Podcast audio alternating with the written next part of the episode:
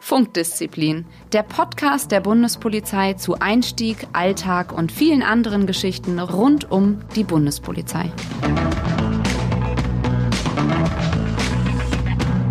Hallo und herzlich willkommen zu einer neuen Folge von Funkdisziplin, dem Podcast der Bundespolizei. Heute äh, in anderer Besetzung wieder mal eine Gastfolge. Die Lisa vom Flugdienst ist heute bei uns. Der Simon und ich werden das Ganze hier moderieren. Hallo. Und ich möchte das Wort direkt erstmal zu Lisa übergeben, damit sie sich vielleicht mal ganz kurz vorstellt und uns mal sagt, wer sie ist und was sie macht. Ja, hallo auch von meiner Seite. Ähm, ist ja schon gesagt worden, mein Name ist Lisa. Der ein oder andere kennt mich vielleicht schon aus diversen äh, Videos oder von Postern. Ähm, ich bin Hubschrauberpilotin in der Fliegerstaffel Oberschleißheim und dort schon seit 2012 tätig. Wohnhaft bin ich auch im schönen Bayern, also relativ dienststellennah. Und ähm, ich will euch heute ein bisschen was erzählen, was ihr vielleicht noch nicht über den Flugdienst wusstet. Ja, und dann natürlich vielleicht gleich mal am Anfang die Frage. Ähm, du bist ja eigentlich ganz normal eingestellt worden als Bundespolizistin und ähm, nicht jetzt zum Beispiel über dieses Pilotprojekt, was wir ja zum Beispiel die letzten zwei Jahre hatten, zum Flugdienst gekommen.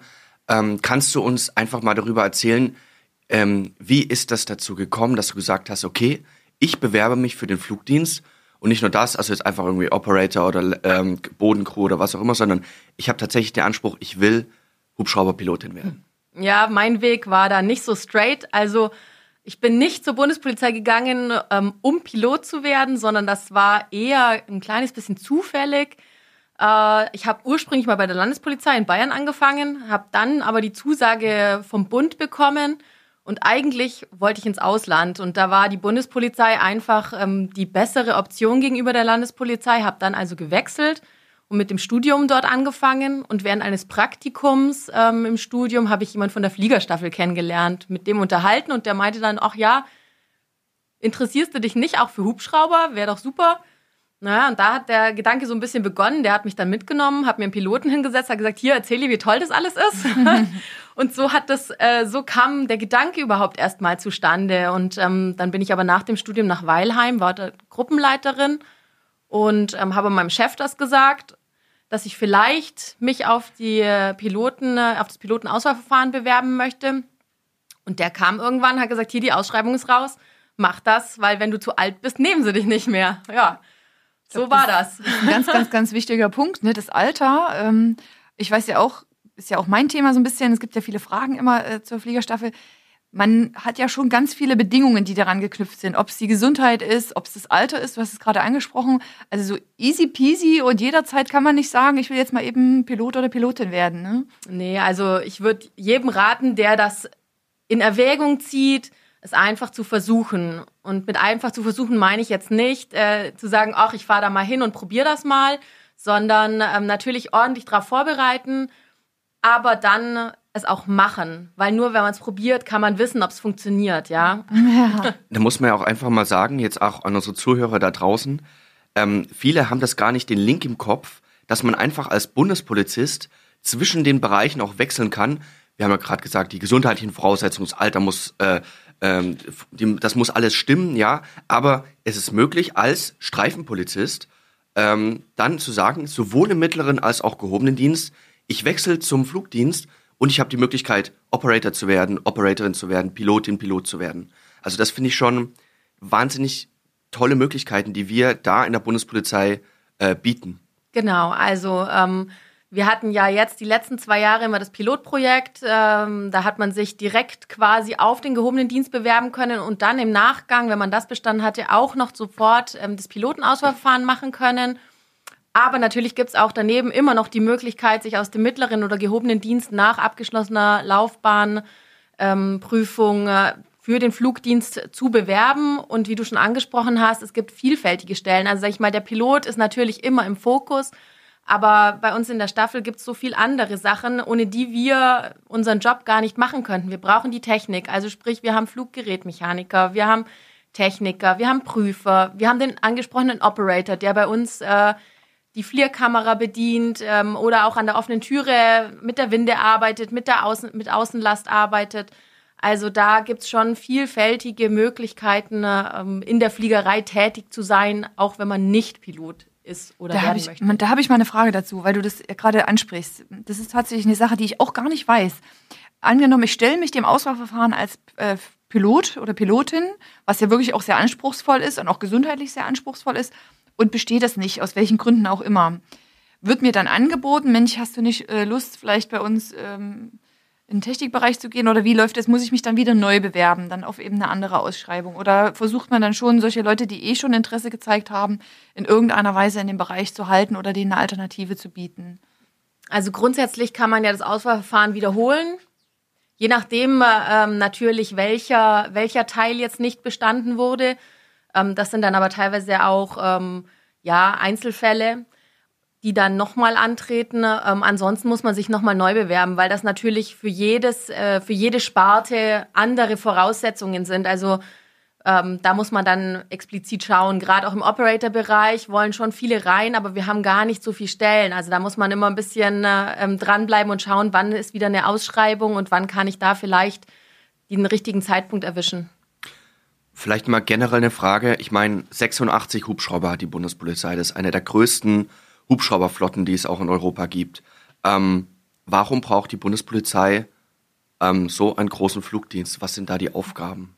Ja gut, im Gegensatz zu den Länderpolizeien sind wir natürlich äh, deutschlandweit aufgestellt. Das macht halt dann auch schon die Masse, sag ich mal. Ähm, die Länderpolizeien haben jetzt nur noch ähm, so Polizeihubschrauber, also sprich die kleineren, die der klassische Polizeihubschrauber sind, also sprich EC 135, EC 145.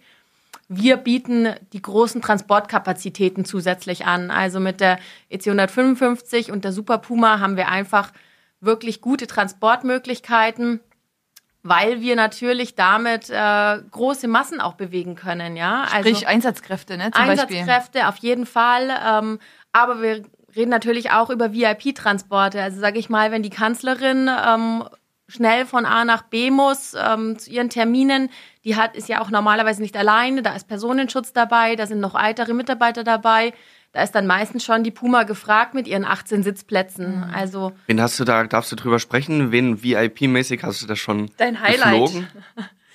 Ach ja, ähm, wir, hatten einen, wir hatten einen, einen äh, sehr schönen Flug mal mit unserem äh, Verkehrsminister. Ähm, da sind wir ähm, aus Süddeutschland bis an die Ostseeküste geflogen für einen Termin und es war wunderbares Wetter, ein super entspannter Flug und auch ein super entspannter Fluggast und solche Flüge sind natürlich dann schon sehr positiv, ja. Ach, gibt's auch unentspannte Fluggäste? Also, oder halt, also, ich kenne das ja so, wir hatten das noch, bei uns war das noch Teil der Ausbildung, äh, sprich ja Aufsitzen, Absitzen vom Hubschrauber. Ja, das Wenn es- kenn ich auch noch. Ne, Wenn es dann dazu kommt, dass man irgendwie mal ähm, ganz schnell irgendwo hin transportiert werden muss und äh, natürlich dann auch der Flug als solches. Und da war klar, wer das Mittagessen nicht bei sich behalten kann während des Fluges, der muss auf jeden Fall eine Kiste Bier oder ein Päckchen Kaffee spendieren. Und der Eimer hinten, also ich weiß noch, dass hinten bei euch auch so ein kleiner Eimer drin ist.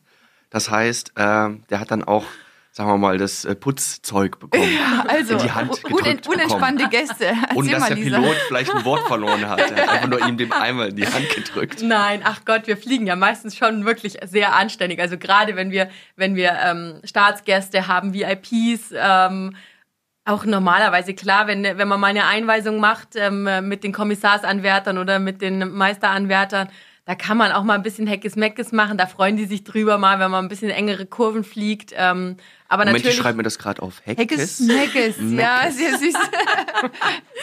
ähm, aber ähm, normalerweise sind wir natürlich äh, schon bemüht, unsere Fluggäste in einem sehr guten Zustand von A nach B zu bringen und einen möglichst ruhigen Flug äh, zu gestalten. Aber klar, das Wetter kann immer mal nicht mitspielen. Ja, wenn wir böigen Wind haben, es bockig ist, da ist der Hubschrauber natürlich nicht, äh, nicht dagegen gefeit. Das ist äh, dann, der eine oder andere kennt die Turbulenzen aus dem äh, Flieger, ja. Und wenn man mal in so ein Luftloch fällt und dann wieder es hin und her schaukelt, das ist natürlich im Hubschrauber schon deutlich zu merken. Und jemand, der da vielleicht nicht so gerne fliegt oder keinen so guten Magen hat, der merkt das dann vielleicht schon eher.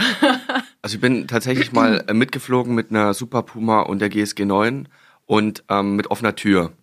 Und also je höher man steigt, ja, es war Sommer, desto kälter wird es. Und irgendwann springen die halt raus und du bleibst mit offener Tür allein da drin. Jetzt sagst du, es gibt auch Luftlöcher. Also das wusste ich zum Beispiel nicht, dass es in der Höhe einfach mal sein kann, dass man absackt. Wie kann man sich das vorstellen? Ja gut, das sind einfach, das sind halt einfach Böen. Also das ähm, muss man sich vorstellen, gerade ähm, gerade wenn man irgendwo im Gebirge fliegt oder im, im Bergigen ähm, und der Wind quasi äh, senkrecht drauf trifft, dann äh, gibt es dahinter Verwirbelungen und die bewirken einfach, dass man nicht so stabil weiterfliegen kann, ne, wie man es sonst gewohnt wäre. Wie schön ja? sie das ausdrückt, ne? nicht so Ähm. stabil weiterfliegen kann. Also Jetzt mal Hand aufs Herz. Als du, wenn, als du das erste Mal an so, ein, so eine ka- kabbelige Situation gekommen bist, ähm, wie schaltest du dann im Kopf um? Bist du dann sofort so quasi in dem, was du gelernt hast, in diesem Modus drin, in dem ähm, Krisenmodus, jetzt muss ich das machen am Heli, jetzt muss ich das? Oder sagst du selber so ein bisschen in deinem Kopf, oh je, oh je, oh je, was passiert hier gerade? Naja, also ich sag mal, unsere Ausbildung ist ja wirklich lang und, ähm, und auch sehr intensiv und da wird man schon mit vielen Sachen vorher konfrontiert. Also gerade Wetter ist immer ein Faktor, ja, bei dem man ähm, ja, bei dem man einfach keine Chance hat, ja. Das Wetter ist wie es ist und ähm, und dann muss man damit arbeiten und wenn man sich dann entschließt, trotzdem zu fliegen, obwohl es vielleicht bockig ist oder obwohl schlechtes Wetter angesagt ist, dann stellt man sich vom Kopf natürlich schon ein Stück weit drauf ein. Und ganz am Anfang, wenn man in die Staffel kommt, hat man ja auch immer alte, erfahrene Piloten mit dabei. Und die sind dann tiefenentspannt. Und wenn man merkt, okay, der, der daneben ist immer noch tiefenentspannt, dann ist man auch einigermaßen tiefenentspannt. Und man, man kommt ja nicht von heute auf morgen in die Situation, da komplett allein verantwortlich zu sein.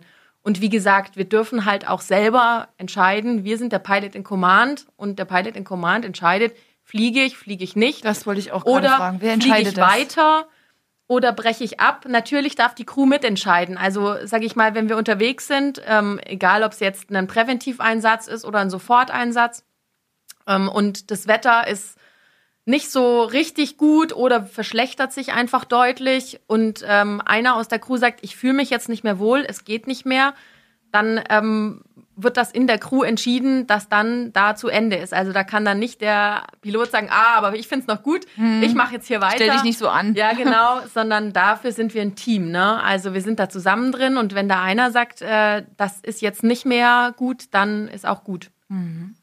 Ähm, es gibt ja unterschiedliche Staffeln. Ist, ich glaube, vier oder fünf? Fünf. Fünf Staffeln. Und ich sag mal so, die Kollegen im Norden, an der Nord- und Ostsee in Fuhlendorf, haben auch ein bisschen auch noch andere Aufgaben als ihr zum Beispiel im alpinen Raum in Oberschleißheim. Kannst du dazu was sagen, was denn auch, sag mal, so Spezialitäten da sind? Ja, genau. Also äh, du hast es ja schon angesprochen, Fuhlendorf ist natürlich äh, an der Küste oben. Die sind für alles, was mit Seefliegerei zu tun hat, hauptsächlich verantwortlich. Das ist schon auch sehr intensiv, was die zusätzlich da noch machen müssen. Also sprich, die müssen äh, Überleben auf See machen. Ähm, das sind dann auch so Übungen quasi in so einem Simulator, der dann unter Wasser gebracht wird und äh, aus dem sie sich befreien müssen. Die tragen auch andere ähm, Fliegerkleidung als wir. Also sprich, die haben so sogenannte Frankenstein-Anzüge an, ähm, so einen Überlebensanzug. Ähm, die Maschinen sind anders ausgestattet. Um die Maschinen muss sich auch ganz anders gekümmert werden, weil die natürlich in dieser salzhaltigen Atmosphäre fliegen. Das greift natürlich den Hubschrauber an. Das muss ganz anders gesäubert werden nach jedem Flug. Ne? Also und die machen zum Beispiel auch viel die Frontex-Einsätze, die dann einfach über Meer gehen, weil die da eben die Kom Hauptkompetenz haben bei uns. Müssen wir vielleicht ganz kurz erklären. Frontex, Europäische Grenzschutzagentur, äh, sprich, Beispiel zwischen, glaube ich, Spanien und Marokko äh, seid ihr im Einsatz jetzt gerade oder gewesen. Ja, genau, Malta, Griechenland, also das sind immer wieder Hotspots und, ähm, und für Frontex, ja, wir stellen ganz oft die fliegende Komponente, weil wir eben so viele große Hubschrauber haben und weil wir da einfach auch gut drin sind. Ne? also doch ein bisschen Ausland. ja, So ein bisschen. so, ja, schon. Ja, aber also, ihr seid europaweit eigentlich, kann man ja sagen, im Fall. einsatzfähig Auf oder im Einsatz. Fall. Ja. Also ähm, schon nicht nur Österreich, Schweiz und so, Mhm. auch ein bisschen weiter weg, ähm, ist auf jeden Fall drin, doch. Wie lange fliegt man denn bis nach Spanien mit dem Hubschrauber? Oh Gott. Ich bin da noch nicht hingeflogen, aber es ist schon eine Weile. Das müssen wir mal nachgoogeln. Also, ja, das ist ja schon ein Stück, oder? Es gab, es gab mal ähm, einen Rückflug, glaube ich, aus Afrika war das. Da sind sie tatsächlich selber zurückgeflogen und der ist dann als längster Flug, äh, Hubschrauberflug in der Bundespolizeigeschichte eingegangen. das ist ja ein ja. Interkontinentalflug. da ist noch was. Ja, aber, da müssen natürlich mehrere Stopps gemacht werden. Ne? Das Ja. kann man nicht wie mit dem Linienflug durchziehen. aber eine Sache noch zu, dem, äh, zu den äh, Kollegen da, die eben in Fuhlendorf auch ähm, über Meer, also äh, Hochsee fliegen. Ähm, tatsächlich ist ein Kollege, äh, einen guten, guten Kollegen, den ich kenne, auch der Operator. Und der musste jetzt zu dieser Schulung. Nämlich, das ist so ein Hubschrauberrumpf, Mond, äh, Rondell. Und der wird dann einfach eingetaucht. Oh, das ist ja auch Wahnsinn, oder? Und du bist da drin. Du hast, glaube ich, noch so ein, ich, du unterbrichst mich, wenn ich es nicht richtig sage, so eine Notreserve, äh, Luftreserve, die du da noch aktivieren kannst. Und dann muss der sich da drin, es ist dunkel, die schalten das Licht ab. Dann musst du dich da drin äh, befreien. Also, also, was heißt befreien? Halt den Gurt lösen, Abgurten. allen drum und dran.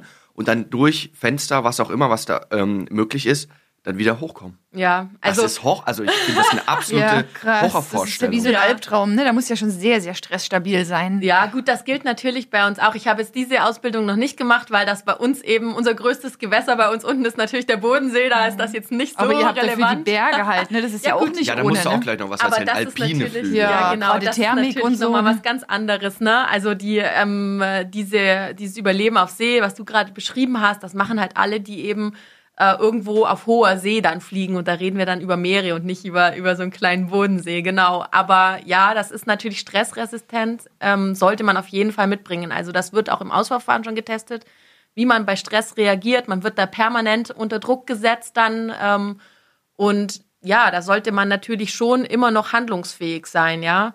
Es wird bei uns auch viel Drill klingt immer so negativ, aber natürlich viel mit ähm, Übung gearbeitet. Also sprich, unsere Notverfahren, die müssen einfach sitzen, ja.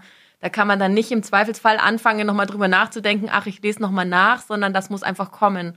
Ja, das ist wie beim Schießen. Das, Ja, wenn du in einer Drucksituation. Mhm. richtig, du bist in einer Drucksituation, das muss sofort abrufbar Genau. sein. Das heißt. Aber kannst du vielleicht noch mal was sagen? Ihr seid jetzt die Spezialisten, vor allem für den alpinen Raum. Was gibt's denn da? Also in Richtung zum Beispiel, jemand hat sich in einer, in einer, im Berg verlaufen oder hängt irgendwo fest oder eine Lawine ist abgegangen. Was, was habt ihr da eben für Möglichkeiten? Ja, genau. Also das ist dann eher unser Einsatzraum. Ich kann auch noch kurz sagen, so ähm, die anderen Staffeln, um die auch nicht unerwähnt zu lassen, ja. Äh, hier in Berlin gibt's ja im Nordosten ähm, äh, noch eine Staffel Blumberg. Die machen natürlich viel VIP, weil sie natürlich hier in der Nähe sind. Ja, ähm, wer es vielleicht schon mal gesehen hat im Bundeskanzleramt, äh, da gibt's hinten ja auch einen Landeplatz und da steht oft eine Superpuma von uns. Ähm, in Fuldatal, also Nähe Kassel, das ist äh, die Staffel in der Mitte Deutschlands, die machen äh, ähm, viel Außenlastfliegerei, das ist denen ihre Kompetenz. Und in St. Augustin, dort wo unsere Fliegergruppe sitzt, äh, die sind viel mit der GSG 9 natürlich unterwegs, einfach aufgrund auch der Nähe, ja. Also es ergibt sich halt einfach, dass es mehr Sinn macht, dass diese Staffel ähm, mit denen intensiv dran ähm, trainiert, als wenn die jetzt immer zu uns runterkämen. Natürlich gibt es bei uns auch welche, die in diesen Verfahren eingewiesen sind, weil die auch ab und zu zu uns kommen und im alpinen Gelände arbeiten, aber so hat jede Staffel halt ihre Kompetenz. Ah, da gibt's doch einen coolen Fun-Fact, der jetzt auch mal bereits jetzt im, im Fernsehen, TV zu sehen war, dass quasi eines der wichtigsten Einsatzmittel ähm, der GSG 9, wenn sie fliegen, also in St. Augustin, ein Whiteboard ist, was sie mitnehmen. Ach was. ja, tatsächlich, weil ähm, Okay. die dann, also sie äh, quasi müssen, werden alarmiert, müssen schnell in den Heli und im Heli ist dann Zeit. Also Ach da so, ist ja. dann die für die Zeit, sich Lageeinweisung. in die Lageeinweisung und es ist bei euch äh, relativ laut. Klar, man kann sich. Man kann da kommunizieren, das ist kein Problem. Aber visuell was darzustellen ist halt schwierig und deswegen haben die oft das Whiteboard da mit dabei und malen dann quasi auf, so, das ist das Haus. Taktik, Ja, wie sie das fand ich vorgehen. ne? echt, echt interessant. Ja, das eben, man sagt über Spezialeinheiten vorstellen, und so. Aber klar, das Ja. ist das Einfachste, was es gibt, ne? Lage angepasst, ne? Ja. Man muss mit dem arbeiten, was man hat. Nee. Ja, und ähm, weil du vorher gefragt hast mit dem alpinen Gelände. Ähm, ja, wir sind viel im alpinen Gelände unterwegs. Wir sind als Bundespolizei jetzt nicht in erster Linie dann zuständig, wenn sich jemand verläuft oder wenn sich jemand verletzt am Berg. Also da sind ähm, die Rettungsmittel ersten Grades natürlich, die Rettungshubschrauber. Wir haben ja Christoph 14 und Christoph 17, also in Kempten und in Traunstein. Ähm, quasi für den Zivilschutz beschaffte Hubschrauber, die aber durch die Bundespolizei betrieben werden und die auch ähm, Piloten von uns quasi in Uniform mit Waffe mhm. fliegen. Das sind die Orangenen, ne? Also genau, die, die Orangenen. Und da steht auch ähm, Bundesministerium des Inneren, Luftrettung drauf. Die machen genau das Gleiche wie der ADAC oder die DRF, aber eben halt an unseren eigenen Stationen. Und die sind quasi im ersten Angriff dann diejenigen, die da an den Berg gehen und dort ähm, jemand, der sich verstiegen hat, suchen zusammen mit der Bergwacht meistens, ja, die ja da äh, sehr intensiv tätig sind. Und erst wenn die quasi gebunden sind, nicht verfügbar sind, dann würde die Landespolizei kommen, weil ähm, Rettung ist natürlich Landessache. Mhm. Also sprich, dann wäre die Landespolizei mit ihren Hubschrauber im Boot. Wenn die nicht können und die Bundeswehr mit ihren SAR nicht kann, dann kommen wir ins Spiel. Oder wenn halt einfach große Hubschrauber gefragt sind wegen Transportkapazität oder auch wegen Abtransport ähm, von Verletzten. Weil wenn wir zum Beispiel mit der 155 mit der Winde an Berg gehen, ist es halt möglich, dass wir dann den Verletzten auch im Bergesack komplett in den Hubschrauber verladen und dann sofort ins Krankenhaus fliegen können. Das ist ein gutes Stichwort. Wir bekommen immer wieder die Frage, auch über die sozialen Netzwerke, was sind denn Winch-Einsätze? ja. Also Winch ist einfach ähm, Arbeiten mit der Winde, ja. Also wir haben derzeit an der EC 155 und an der Super Puma jeweils Winden angebaut. Und ähm, von Oberschleißheim aus haben wir auch das ganze Jahr über eine Windenbereitschaft. Das heißt, wir haben normalerweise immer einen Hubschrauber auf Winde dastehen, der dann auch losgehen kann, wenn, wenn wir eben abgerufen werden. Ähm, und Winch nennt man dann einfach ein Winchaufzug, also quasi einmal, einmal Winde hoch, Winde runter, ja. Ähm. Und ihr trainiert das auch tatsächlich mit Rettungskräften, Bergwacht ja. und Feuerwehr und so weiter, dass auch ihr einfach ähm, auch Sanitäter oder vielleicht den Arzt auch runterlassen könnt, verletzt wieder hoch. Das ist doch eines der, sagen wir mal, ähm, spannendsten und auch, äh, sagen wir mal, aufregendsten Manöver und Flugmanöver, ja. auf der Stelle zu stehen mhm. und wirklich, also wie, ähm, Hast du das schon mal gemacht, so einen Winscheinsatz? Ja, ja. Also wir, wir fliegen mit der 155 dann schon ähm, auch viel und mit der Super Puma natürlich ähm, im Gebirge. Wir trainieren viel mit dem Trainingszentrum Kürondhaus zusammen. Also sprich, die haben ja auch Höhenretter. Ähm, auch die Bundespolizeiabteilungen haben teilweise Höhenretter. Das weiß man jetzt oft vielleicht gar nicht so, wenn man da nicht so einen tieferen Einblick hat. Aber natürlich ist es trainingsintensiv. Da kann man nicht hingehen und sagen, ach, ich mache das mal. Also weder von unserer Seite als Pilot noch von denen, die dann da gewünscht werden quasi. Hm. Und, ähm, und so wird sowohl mit den Bergwachten als auch mit den Leuten äh, von der Bundespolizei regelmäßig trainiert, um das eben in Übung zu halten. Ich habe da trotzdem mal eine Frage. Gerade bei solchen Einsätzen, da hast du ja nicht nur die Verantwortung für dich, ich stelle mir das schon schwer vor, einfach auch dieses Gewicht nochmal am, äh, am Hubschrauber zu haben, aber du hast natürlich auch die Verantwortung eben für die Personen, die mhm. da an der Winde hängen. Äh, und es ist ja nun mal so, es passieren nicht oft, aber es passieren ja immer mhm. mal wieder Unglücke. Wenn sowas ist, wie fühlt sich das für dich an? Sind das so Momente, ich meine, jeder Job bringt ja irgendwann eine gewisse Routine mit sich, aber wenn dann mal wieder irgendwie was passiert, wenn was in den Medien ist oder, oder du das mitbekommst. Wir hatten ja auch schon in der Bundespolizei ganz schlimme mhm. äh, Hubschrauberunglücke. Wie gesagt, nicht oft, aber es kommt vor. Ist es für dich so ein Moment, wo du mal innehältst und sagst so, wow, es ist schon also eine krasse Verantwortung, die auf deinen Schultern da lastest? Oder ist es generell, bist du immer also sag ich mal 110 Immer super cool. Ja. Nein, natürlich ähm, muss man sagen, also äh, bei gerade bei so Windübungen oder auch Einsätzen da, ist, da muss man in dem Moment 100% bei sich sein, weil man sich dann schon eigentlich immer dessen bewusst ist, wenn ich jetzt einen Fehler mache, dann mhm. hat das wirklich möglicherweise schlimme Konsequenzen, ja. Gerade in, in ungünstigen Momenten, wenn die unten kurz vorm Berg sind, wenn man dann da absacken würde oder wenn man zur mhm. Seite weggetragen wird und die da gegen den Fels äh, schlagen würden, das kann natürlich böse Verletzungen geben. Ähm, dessen ist man sich schon bewusst. Und also ich für mich kann da natürlich nur sprechen, aber ich bin dann da schon wirklich 110 Prozent bei mir in diesem Moment. Wirklich, da, da ist alles andere ausgeblendet, einfach weil, weil wirklich da die Konzentration gefragt ist. Weil gerade wenn man so nah am Berg steht, ist es ja auch für einen selber ja. äh, nicht ungefährlich, weil eine Hindernisberührung würde, würde auch schlimme, schlimme Folgen haben. Mhm. Ne? Und noch kurz darauf einzugehen, wie das war mit den Unfällen ich muss sagen, das trifft einen schon enorm. Also es gab damals ja den Unfall am Aachensee äh, von der österreichischen Flugpolizei und dann gab es ja leider bei uns Maifeld und mhm. die Möhlen. Und wenn man da seinen eigenen, oder seinen eigenen, in Anführungszeichen, den Hubschrauber, den man auch fliegt, da so liegen sieht, das, das macht natürlich schon was mit einem. Das trifft einen noch mal ein bisschen mehr, will ich sagen, in Anführungszeichen, wenn man, wenn's, als wenn es jetzt so super weit weg ist in irgendwo, ja, in Südamerika Ja. oder so. Das eigene zu sehen, da ist noch mal eine andere Stufe. Und klar, dessen muss man sich irgendwo ein Stück weit immer bewusst sein, ne? Und das, ein bisschen ist es immer mit dabei, aber man ist jetzt nicht so, dass man sagt, oh, ich habe jetzt Angst. In die Richtung würde ich nicht sagen. Aber es, ähm, es führt einem halt immer wieder vor Augen, was passieren kann und dass man nicht davor gefeit ist, ja, auch in der eigenen Firma leider nicht. Ja, ist natürlich jetzt ein harter Schnitt von dem Thema. Vielleicht nochmal zurück auf eure Fähigkeiten, die ihr habt.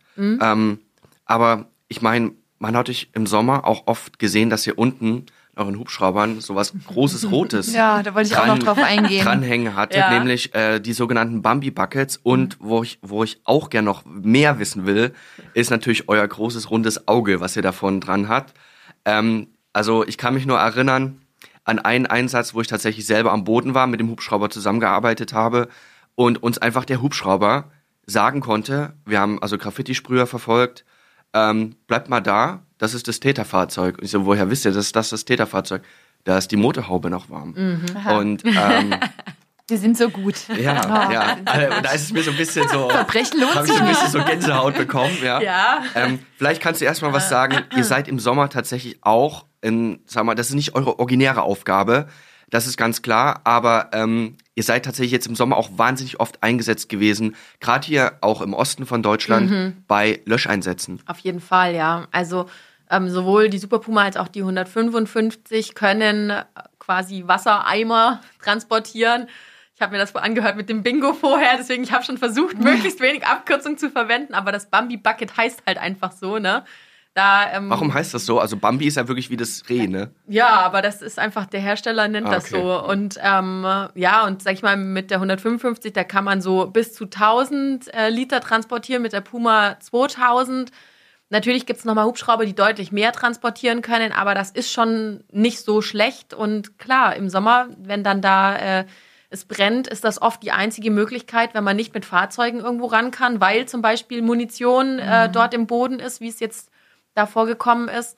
Oder es einfach schwer zugänglich ist. Wir hatten ja auch schon Löscheinsätze am Berg. Da kann man eben halt nicht mit dem Fahrzeug hinfahren, sondern da muss dann mit dem Hubschrauber gelöscht werden und äh, ja. Ist das nicht einer der befriedigsten Einsätze, wenn ihr einfach drüber fliegt? schön. Und ich habe mich da natürlich auch mal schlau gemacht. Jetzt kommt wieder der Nerd durch, ähm, dass man dieses Bambi-Bucket auch regeln kann. Das heißt, man lässt nicht einfach unten das offen und dann fällt da das Wasser runter, sondern ihr könnt quasi auch so einen Sprühstrahl dann über einen gewissen längeren. Ja. ähm, das ist doch ein absolut befriedigender Einsatz. Ihr fliegt da drüber und löscht einfach, äh, löscht einfach einen Waldbrand. Oder wie ist das? Ja, also ich war, ich muss sagen, ich war jetzt live noch bei keinem Waldbrand dabei. Wir üben das natürlich regelmäßig und ähm, ja, unser Job ist es halt, da möglichst passend hinzukommen, bedienen, ähm, ob jetzt eben Sprühregen kommt oder ob man das auf einmal alles ablässt, äh, das macht der Operator von hinten wieder.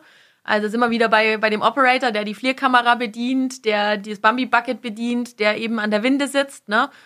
Und ähm, ja, klar, ist sowas schon gut, aber das ist genauso wie, wenn man am Berg dann da jemand mit der Winde rausholt oder auch, es gibt aber auch andere gute Einsätze. Du hattest es vorher angesprochen mit, ähm, wenn man da an, an dem Täter dran ist, ja, und ähm, uns dann tatsächlich schafft, die Einsatzkräfte rechtzeitig da ranzuführen und, ähm, und dann äh, eben äh, den Täter so überführen zu können, ja, wo man normalerweise nachts vielleicht gar keine Chance hätte ohne Hubschrauber. Kannst du vielleicht was sagen, ohne jetzt zu viel von unseren taktischen äh, Sachen zu verraten? Die Flierkamera, also das Ja. große Auge, was ihr vorne dran habt, was vom Operator tatsächlich wirklich, das ist eine, wie eine PlayStation Xbox äh, Nintendo-Steuerung quasi fast schon äh, bedient Ja. wird. Ihr habt da wahnsinnig krasse Möglichkeiten, auch wenn ihr zum Beispiel ein Auto auf der Autobahn verfolgt und so weiter. Was kannst du uns darüber sagen? Ja, man kann mit der Flickkamera schon einiges sehen. Also ich sag mal, ähm, wir müssen jetzt da auch vor allem nicht so super dicht dran sein, sondern man kann da auch schön Abstand halten. Man kann ein bisschen mit dem Wind spielen als Pilot, dass man schaut, dass man sich so stellt, dass das Geräusch auch ein bisschen weggetragen wird. Das ist so spannend. Ja.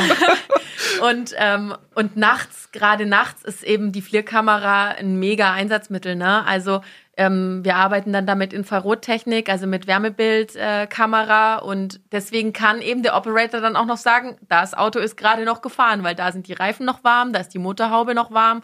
Man kann auch teilweise ähm, Handabdrücke zum Beispiel noch sehen oder so, wenn, wenn der das Wahnsinn, kurz vorher war. Wenn einer raucht im Gebüsch, das könnt ihr auch sehen, ne? aus Ja. weitester Entfernung. Ja, also das ist schon und, ähm, Wenn und tatsächlich, äh, wir hatten wir hatten schon diverse Einsätze und die Leute waren dann hinterher immer sehr überrascht, wie das dann funktionieren konnte, dass sie so weit weggelaufen sind und dann doch die Einsatzkräfte sie gefunden haben.